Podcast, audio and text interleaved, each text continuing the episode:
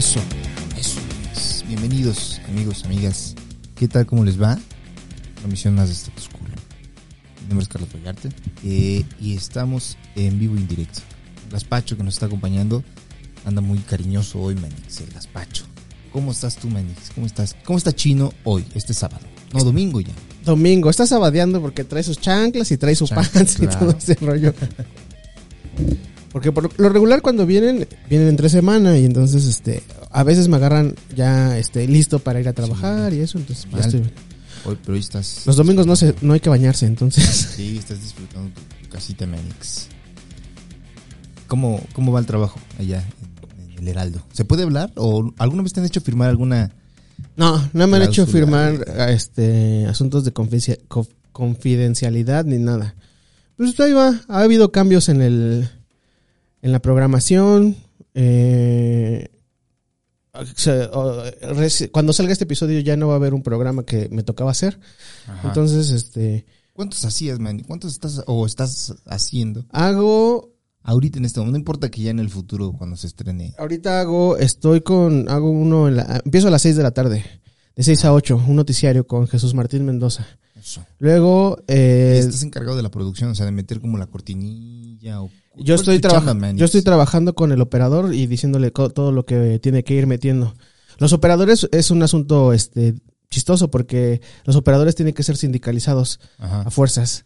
ya. Y este hay en algunos, o sea, yo me llevo muy bien con mi operador y nos este somos cuates y, y cotorreamos, pero hay Ajá. gente que este que se toma muy en serio su trabajo, mano. Ajá. Y entonces, Ajá. este, eh, no puedes tú como productor, como eh, tú eres de confianza, estás trabajando para la empresa y el operador es este sindicalizado. Entonces, él es el único que puede manejar el, espe- el espectro radioeléctrico Ah, de la, ¿sí? de la, de la, este, O sea, solo él puede tocar como la máquina. güey, si tú tocas la consola, si tú tocas un botón de la consola, el operador te puede, te puede denunciar con el, con el, este, líder sindical por este desplazamiento de trabajo.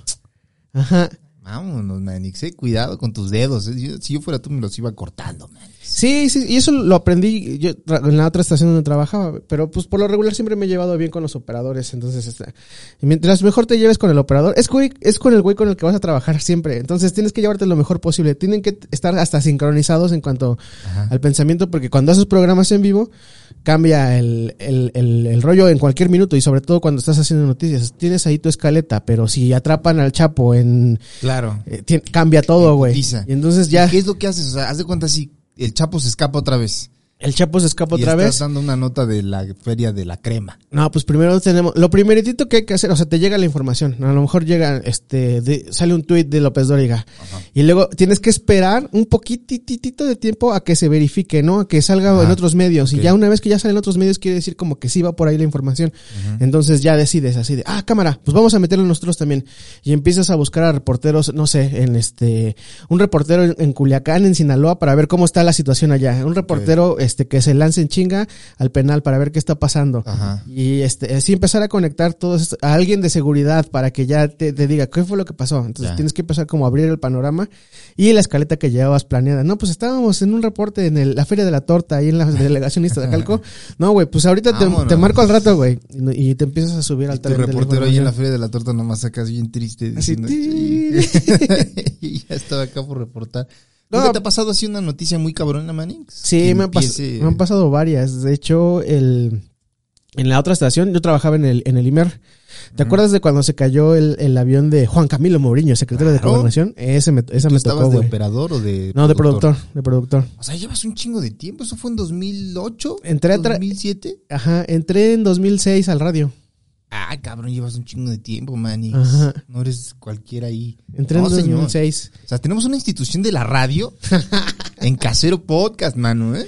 Pues mira, eh, la, la idea era que en algún momento yo quería hacer con mis propios medios programas de radio. Y Mira, es- Mira. ya- no, son, no son radio en sí, pero pues estamos. ¿Cuál es algo la- pero es muy similar el podcast y radio, ¿no? O sea, porque yo lo que he visto es que la banda se chinga. Bueno, me, me han dicho varios mensajes de, güey, yo escucho mi podcast en la carretera o cuando voy de camino al trabajo, como cuando escuchas el radio. Usualmente cuando yo escucho a la banda que escucha radio, me dicen, ah, pues lo pongo ahí en la carretera o de camino al trabajo o lo que sea. No, y es que es, un- esa es una ventaja de los podcasts, güey. O sea, tú descargas el contenido o lo tienes ya ahí en la nube listo para reproducir. Cuando Claro. vas, cuando cambias, no sé, por ejemplo, las estaciones que están aquí en México, en la Ciudad de México, no son las mismas que están en Querétaro, no son las mismas que están, incluso en el Estado de México, cuando llegas a decir, por ejemplo, en Toluca no tenemos, no, no están, las mismas estaciones que se escuchan aquí en la ciudad no se escuchan allá. Y hay veces que la, la sintonía o la, la frecuencia cambia. Por ejemplo, el 97.7, que podría ser una estación de música, Claro. Aquí en la ciudad, en Toluca es una estación de noticias. Entonces ahí tú tienes que estarle moviendo para cachar el mismo dónde. programa.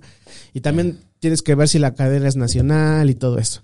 Sí, Entonces- ¿cómo le hace, por ejemplo, cómo le hacen esos, güey? ¿Cómo le hacen los de...? Porque yo me di cuenta que en Guadalajara, cuando luego me iba en, mis, en el Uber, los del Uber iban escuchando esta... ¿Cómo se llama? Ya párate.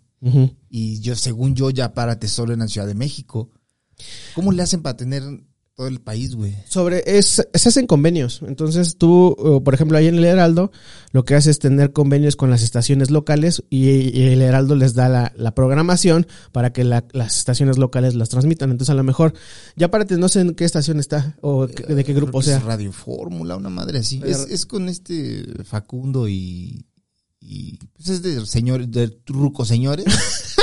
y echa sus cotorreo, man. Echan su cotorreo. Sí. Ellos seguramente han de tener un convenio. O sea, la estación local, digamos, Radio, Radio Tultitlán, Ajá. Ha de decirle a Radio Fórmula, oye, necesito, eh, véndeme tu- el espacio de Ya. tu, de, véndeme la transmisión de tu programa. Entonces, ah, órale, va. Ellos le, le, la- le dan la señal y pues ya hay una, por una, una feria. Que me imagino que la publicidad que le caiga durante ese programa se divide entre los dueños de la transmisión y quienes los están retransmitiendo. Hay ¿no? veces que funciona así y otras veces que eh, se sincronizan los cortes comerciales. Entonces, las- el corte de la Ciudad de México entra al a la misma hora que en, que en Toluca, pero el- los comerciales son distintos. Entonces, los comerciales de la Ciudad de México se mantienen, pero Toluca mete sus propios comerciales. Entonces, sí, es un rollo así. eh, nosotros, para hacer cadena nacional en el Heraldo, eh, sí se hicieron convenios con muchas estaciones este, chiquitas o con muchos grupos radiofónicos chiquitos.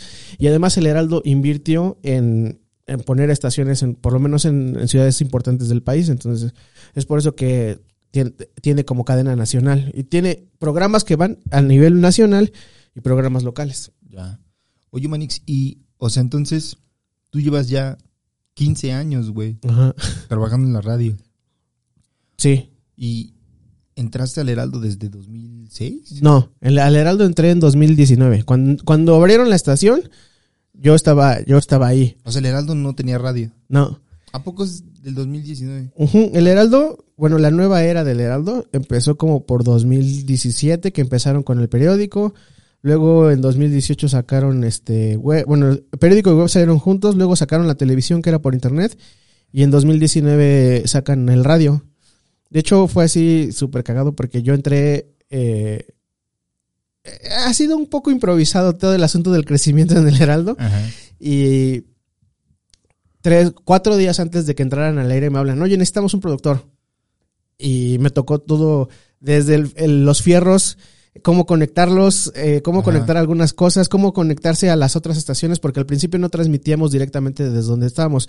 Nosotros mandamos la señal a, a Imagen, Grupo Imagen, que fue la, la compañía que le vendió la estación al Heraldo, y, el, y ellos subían la señal al, al, este, al Chiquihuite y ellos ya este, la regaban por toda la ciudad. Ajá. Entonces fue como un mes de ese, de ese, de ese, este, tria- esa triangulación. Ajá. Entonces fue, fue interesante conocer todo ese, ese asunto. O sea, de- cuando empezamos a grabar Duques, tú acabas de entrar al Heraldo. ¿Dónde entrar estabas antes del Heraldo, Manix? Estaba en Notimex, Manix. ¿Y qué hacías en Notimex? Ah, Notimex es la agencia de México, del Ajá. gobierno, ¿verdad? Estaba en Notimex. Este, Era el encargado del, este, del departamento de audio.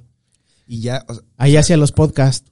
Oh, dale, En Notimex hacía los podcasts. O sea, Notimex tiene su podcast también. Tenía, porque después cambió la, la administración y dijeron, "Nah, ¿audio qué? Video. Ya.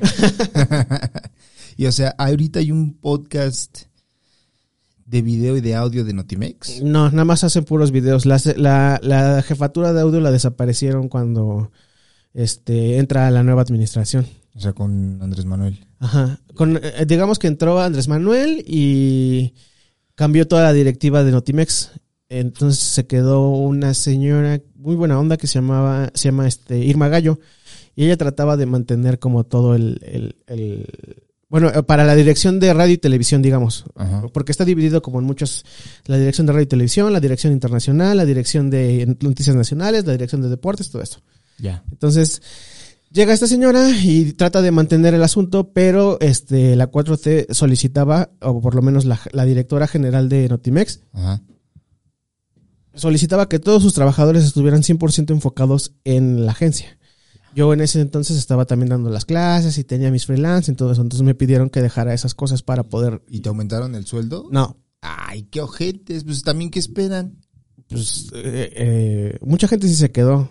Pues la gente que tenía muchos años. Ajá. Yo sí decidí salirme y al cuando me salgo, como a los tres meses delminan el área de audio. Ya. O sea, igual de todos modos te iban a terminar. De todos modos me iban a, o sea, si no me salía me iban a correr. A ver, vamos a hacer una entrevista a Chino. ¿Tú empezaste?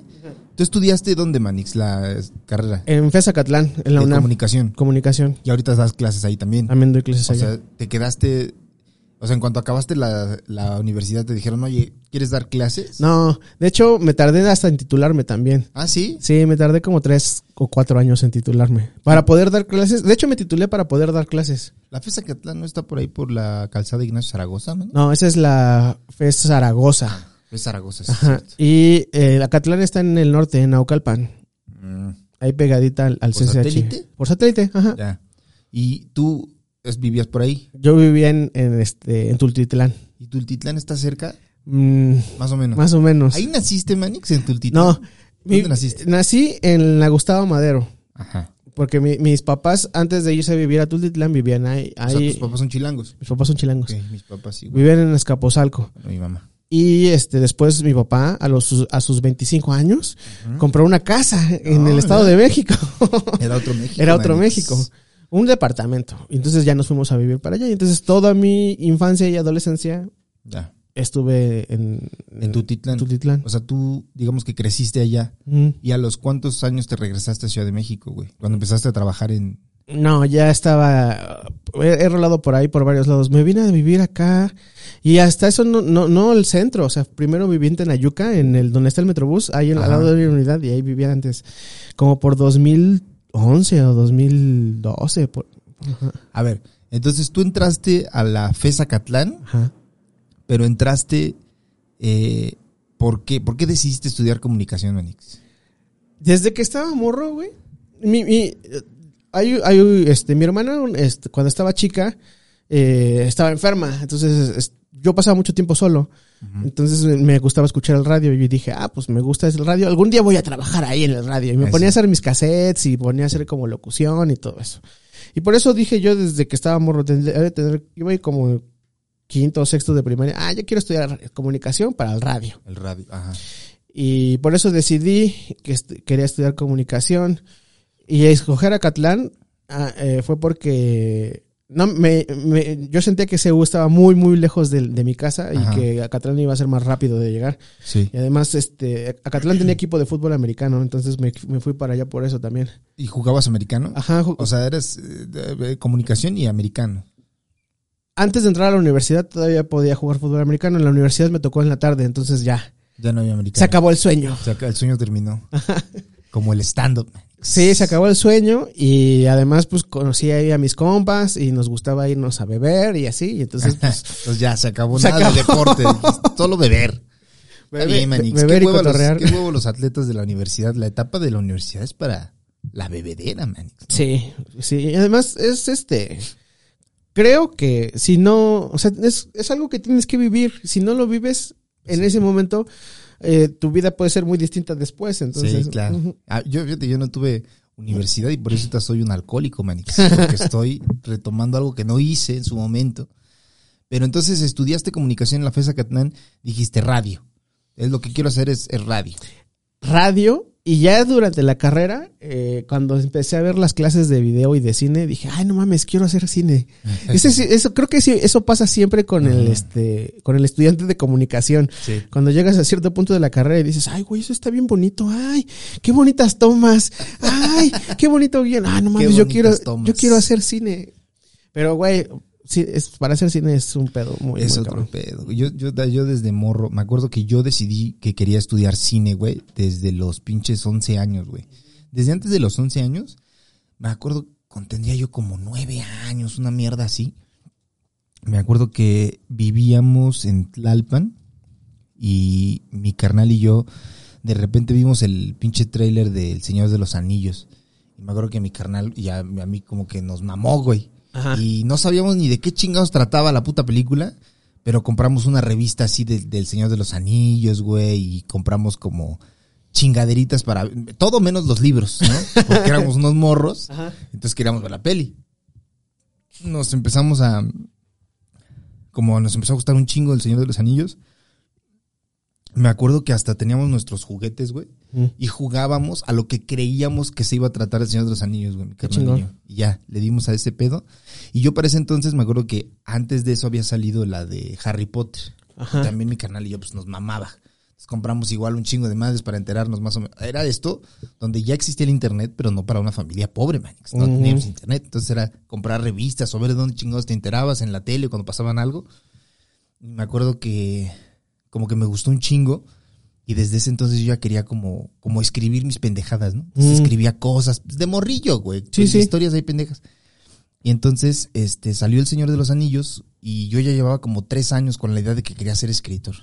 Entonces salió El Señor de los Anillos, la fuimos a ver al cine, me mamó y dije, güey, y si, o sea, mi, mi, mi tirada era, yo quiero escribir un libro bien verga y que alguien después lo haga una película. una película. Y luego dije, ay, pues si yo puedo hacer la película, güey.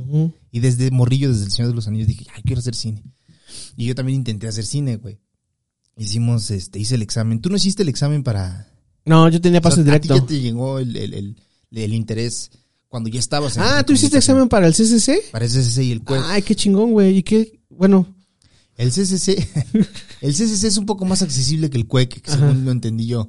Y me pareció menos, menos, o sea, el primer examen yo hice, son como cuatro etapas. En ese entonces eran cuatro etapas para el CCC. Hice la primera etapa y la pasé. Y llegué a la segunda etapa, donde nos pusieron a ver una película de Orson Welles, que se llama See No Evil, donde sale, fíjate nada más qué cosa tan racista, sale Charlton Heston Ajá. haciéndola de un detective mexicano y le pintan la cara de café. ¿De café? a Charlton Heston. No. Y sale, eh, la película está ambientada como entre San Diego y Tijuana. Y me acuerdo que es en blanco y negro. Y nos preguntaban cosas hasta cierto modo accesibles de, bueno, si te interesa el cine, algo de esto deberías de saber. Pero igual también se me hizo un poquito ridículo porque era una película demasiado vieja, güey. O sea, See No Evil es como de los 50, 60, 50 tal vez, güey. Inicios de los 50, una madre así. Pues es un, como un Hollywood muy, muy viejo, güey. Y no sé, tengo la impresión de que las escuelas de cine tienen como ese arraigo desmedido al, al pasado. Ajá. Y, y- y por eso no, no sé, a lo mejor las nuevas generaciones o las nuevas ideas no embonan tan bien. Sí. O sea, a lo mejor No yo sé. siento que pudo, pudo haber sido como un, un obstáculo el que llegaras co- tú con, como con nuevas ideas y, y, y ver qué pedo. y que tu, y tu profe o el profe que le estaba haciendo el examen, a ver tú, chamaquito. ¿cómo? igual, a ver, ¿qué, qué? explícame algo.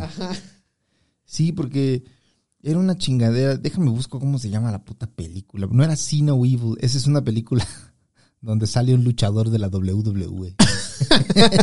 Pero es algo así, Ajá. de Orson Welles. Y me acuerdo que nos preguntan... Touch of Evil se llama. Touch of de Evil. 1958, no mames, o sea, qué pedo. Y nos hicieron preguntas hasta cierto punto aceptables. Y las preguntas que recuerdo que no le atiné fue a el cast, porque me preguntaron quién hace el papel de una. Haz de cuenta que salía una actriz en ese entonces. Obviamente, a los mexicanos, todos los mexicanos eran interpretados por actores de Europa Oriental, como algo de cierto modo exótico en la película, güey. Y era, déjame te digo, ¿cómo se llamaba esta, esta mujer? Marlene Dietrich eh, quien es actriz eh, alemana, nacida en Alemania. Marlene Dietrich interpretaba una como especie de, ¿qué será? Taumaturga mexicana eh, que veía el futuro, una madre así. Ah, Y te preguntaban quién es el personaje, quién interpreta el personaje de Tania y quién interpreta también a la esposa de Charlton Heston. Y yo confundía las dos. Era, ya, hasta me acuerdo, Janet Lee era la esposa de Charlton Heston y Marlene Dietrich era Tania y yo las puse al revés. Ajá. Y donde yo recuerdo esas fueron las únicas que tuve mal porque las otras ya eran como de respuestas abiertas donde iban a calificar lo que pensabas al respecto Ajá. de la película. Y ya, o sea, esa, esa, esa etapa no... O sea, pero ese fue tu segundo examen. sí, y- ver, la, ver esa película. Ver la película y entonces tienes que hacer como un análisis cine- Pues cinematográfico. la veías, te pasaban un, un examen y te decían, ¿qué opinas al respecto de no sé qué chingaderas? Ujú. Y de la historia y del lente, no sé. Ujú. Y luego te preguntaban cosas que sí tenían una respuesta que tenías que atinarle, que era el nombre de los actores. Ujú.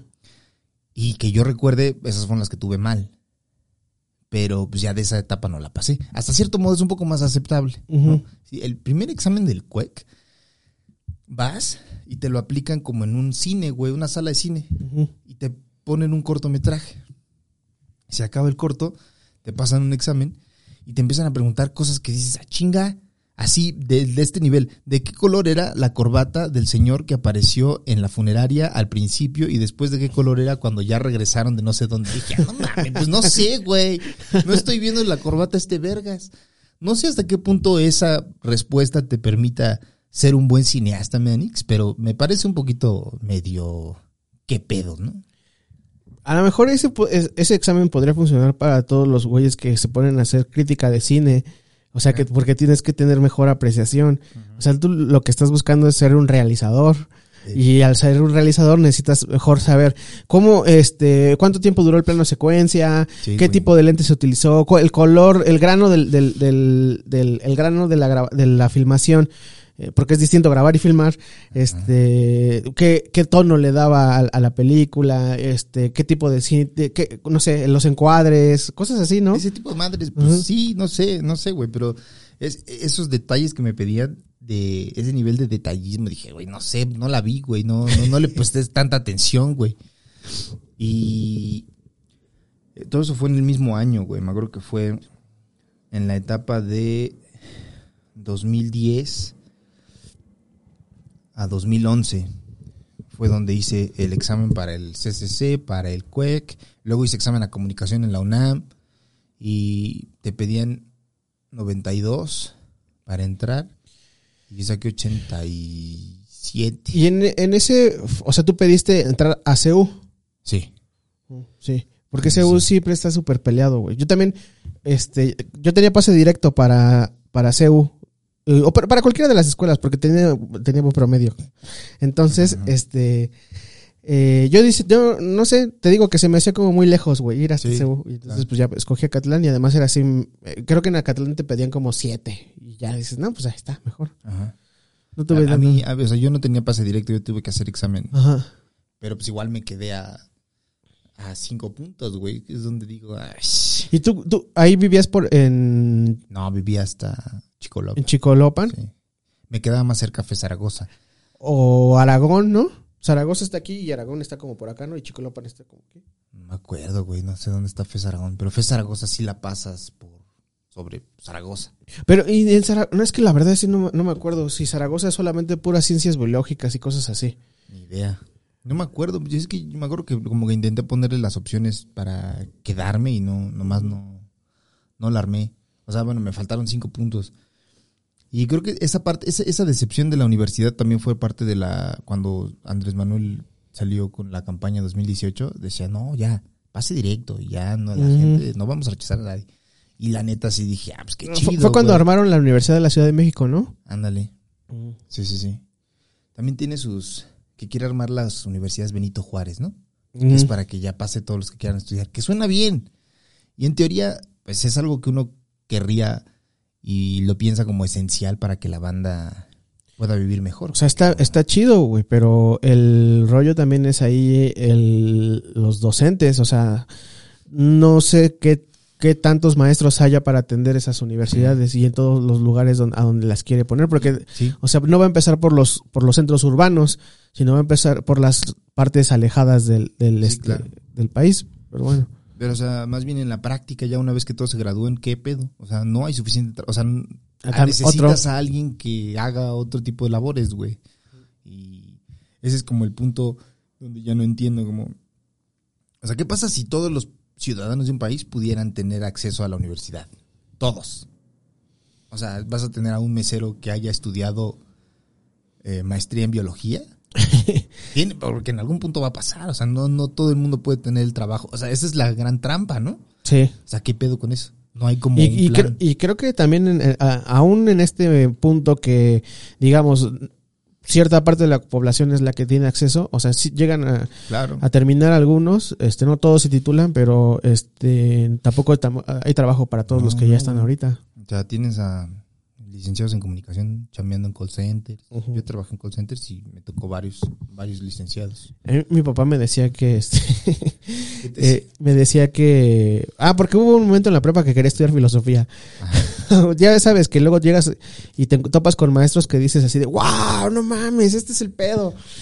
Y este, era psico- era eh, filosofía o ya comunicación, seguir con lo de comunicación. Pero mi papá quería que fuera contador, güey.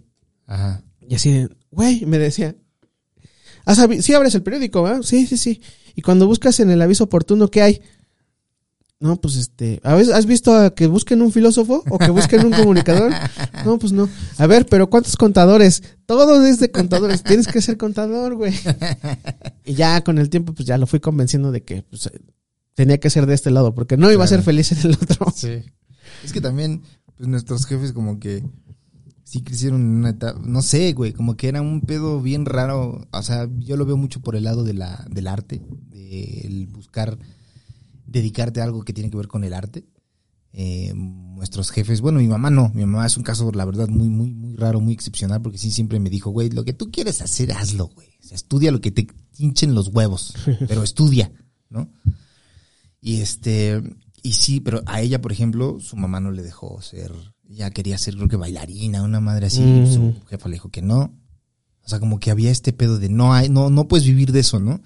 No, no fomentar el, el, el lado artístico de nuestros morros, porque pareciera, pareciera que solo es una pequeña élite la que se puede dedicar al arte, y luego con la llegada de Televisa es todavía más, ¿no? Si no te apadrinan desde acá arriba, ya casi casi el arte era como todavía un brazo más sindical del PRI, ¿no? Con Televisa. es decir, este es el sindicato de artistas. Aquí los tengo todos bajo la égida de Televisa, pero nosotros somos del PRI.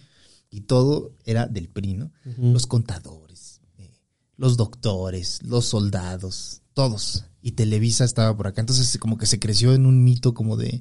Y hubo una mitificación de la gente famosa, ¿no? Del artista. Ah, Ese artista tiene dinero. Ese artista tiene dinero, sale en la televisión, cuánto ha de ganar, Ajá. ¿no?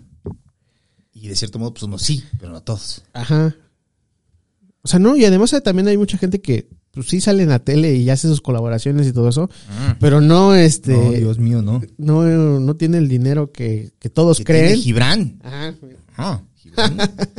Un millón y medio. No, güey, y, y hasta sus amigas, este, ¿Viste el video de Sí. Gibran? Qué cagado, güey. ¡Oh! Se puto bien cabrón. y luego hasta le da risa porque los otros güeyes que lo vieron se ven, sí, dicen, no mames. Podemos ponerlo chino para que lo vea la audiencia. Va, lo ponemos ahí, mira. ¡Pum! Ahí está. Tenemos el caso de San Luis Potosí, donde Verde y PT traen un candidato mejor posicionado que el de su aliado Morena. Ah, qué delicia. El Gibran con su pues andaba ahí de es normal también, ¿no? Digo, no sé si el güey no sé, pero pues es normal, están entrando a su pinche privacidad. Pues algo iba a pasar de ese tipo, ¿no? Y pues, no es el primero ni va a ser el último. O sea, mientras estemos como en esta modalidad que vamos y venimos, pues va a pasar. Va a seguir pasando. güey. Ajá. Va a seguir pasando. güey. A mí el que me da mucha risa es uno, no sé si lo viste, un como analista de Medio Oriente de la BBC, que está en su escritorio, está así hablando muy, muy serio, y en eso abre la puerta y entra su hija, pero una morrita así con una chaqueta como amarilla, entrando así, uh, como jugando, y en chinga se mete su mamá así, ¡fum! y la saca. y el otro así de, Creo que sí, creo que sí la vi. ese está muy- hasta se hizo meme también, está muy chistoso. Sí, güey. Scandals happen all the time. The question is, how do democracies respond to those scandals? Uh, and what will it mean for uh, for the wider region? I think one of your children has just walked in. I mean, shifting, shifting, shifting sands in the region. Do you think relations with the North may change? Um, I would be surprised if they do. The um, pardon me. Pardon me. My apologies. What, what's this going to mean for the region? My apologies. North, uh, sorry. Um, North Korea, North, uh, South Korea's policy choices on North Korea have been severely limited